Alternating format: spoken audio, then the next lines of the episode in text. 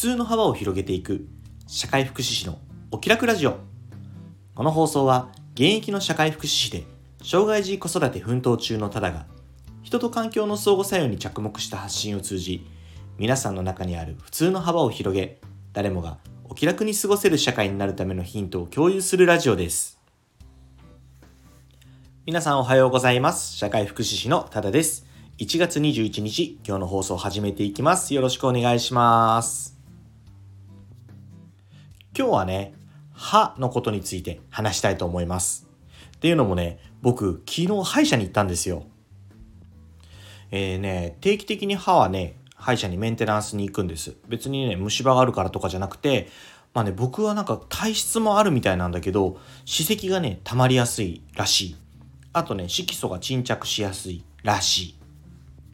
もともとねそんなこう歯に対するケアに興味そんななくって歯磨きはねもちろんあの1日3回は大体するけど朝昼晩ねするんだけどまあ歯磨きだけみたいな感じの生活をねもう本当に三十数年送ってたわけですよ。でもうちの妻がね結構あの歯のメンテナンスをちゃんとしてる人であのちゃんと見てもらった方がいいよって声かけられてねあの行くことになったんです。でそれ声かけられて行ったのが本当にずっと行ってなくて4年ぶりぐらい。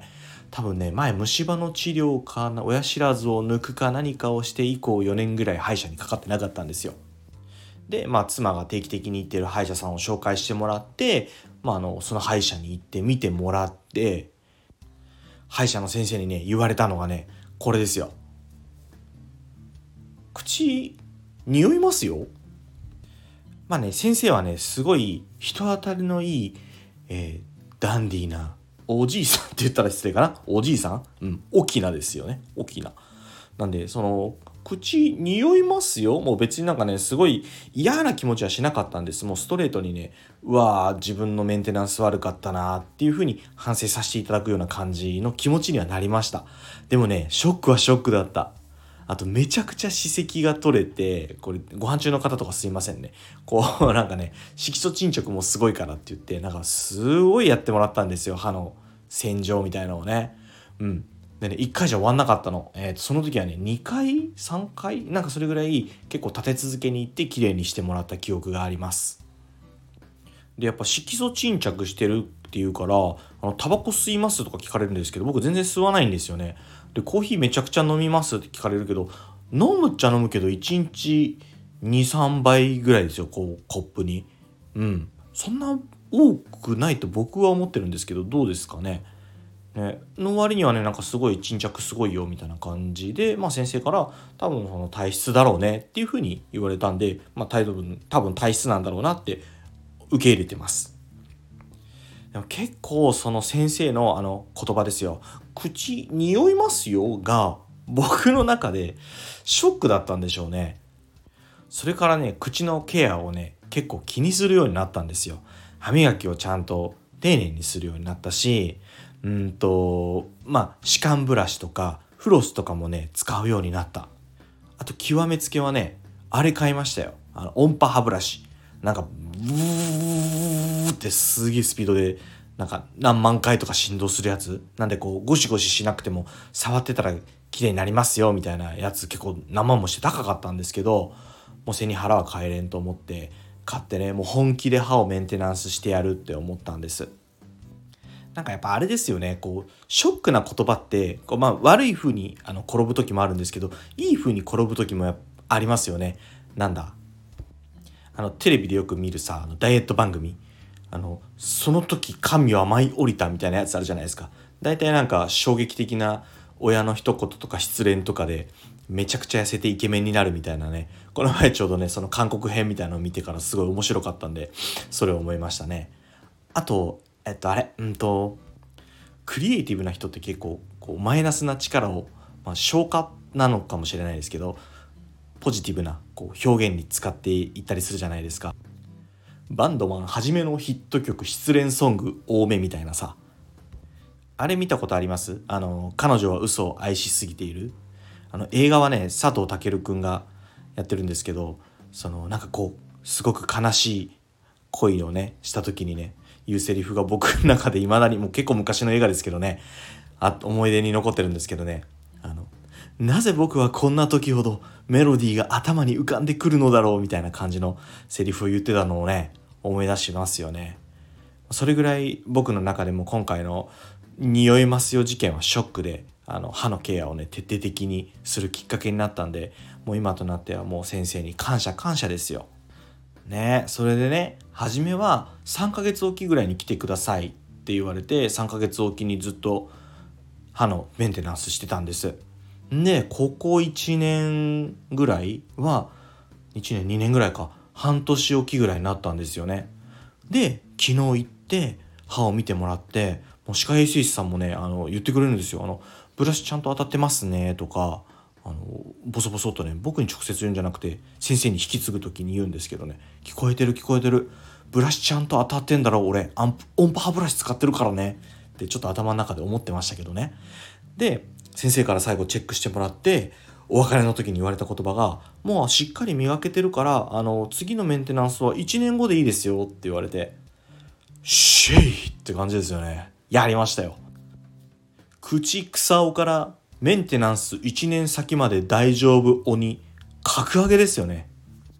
まあねこれからもおごり高ぶることなく歯をちゃんと 磨いていこうと思いますっていう話なんですけどそんなね、ある程度歯が綺麗になったという僕だから、今だから言っていいかなと思った話があって、やっぱ口腔ケアって、歯のケア、お口の中のケアって大事だよっていう話をね、しておこうと思ったんです。これね、あのー、まあ、僕、あの昔も放送でちょっと話したんですけどその防災スペシャリストっていうねあの、まあ、資格ではないですけどそういう研修を受けてますこれあの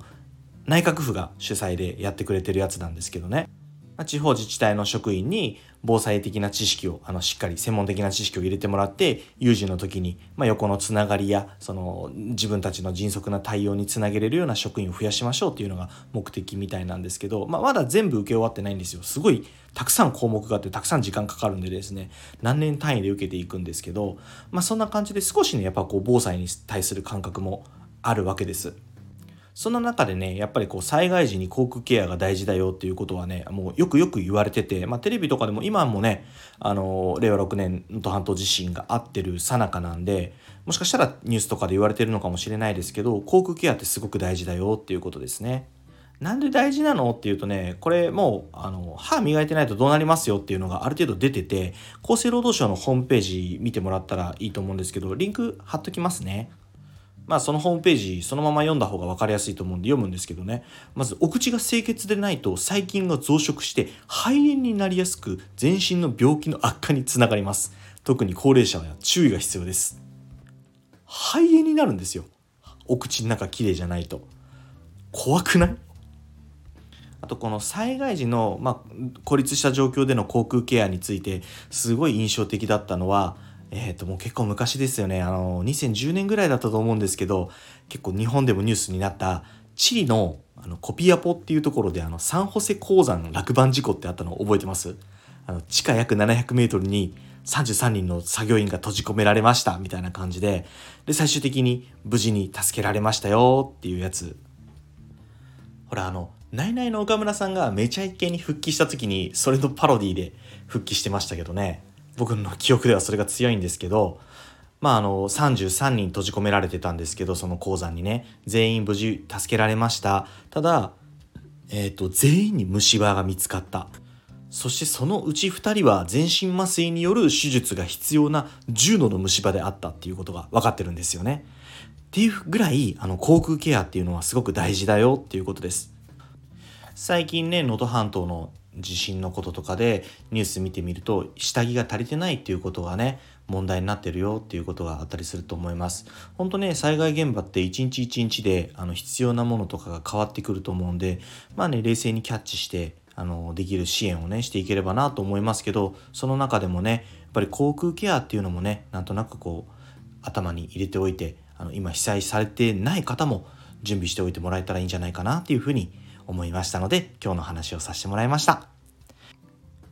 はい。それでは最後にお知らせです。この放送以外にも各種 SNS で発信活動を行っています。 Instagram、 Threads、TikTok では親バカ投稿ノートでは子育てや学びの中で日々感じたことを X では言葉遊びや小言を中心に発信しています。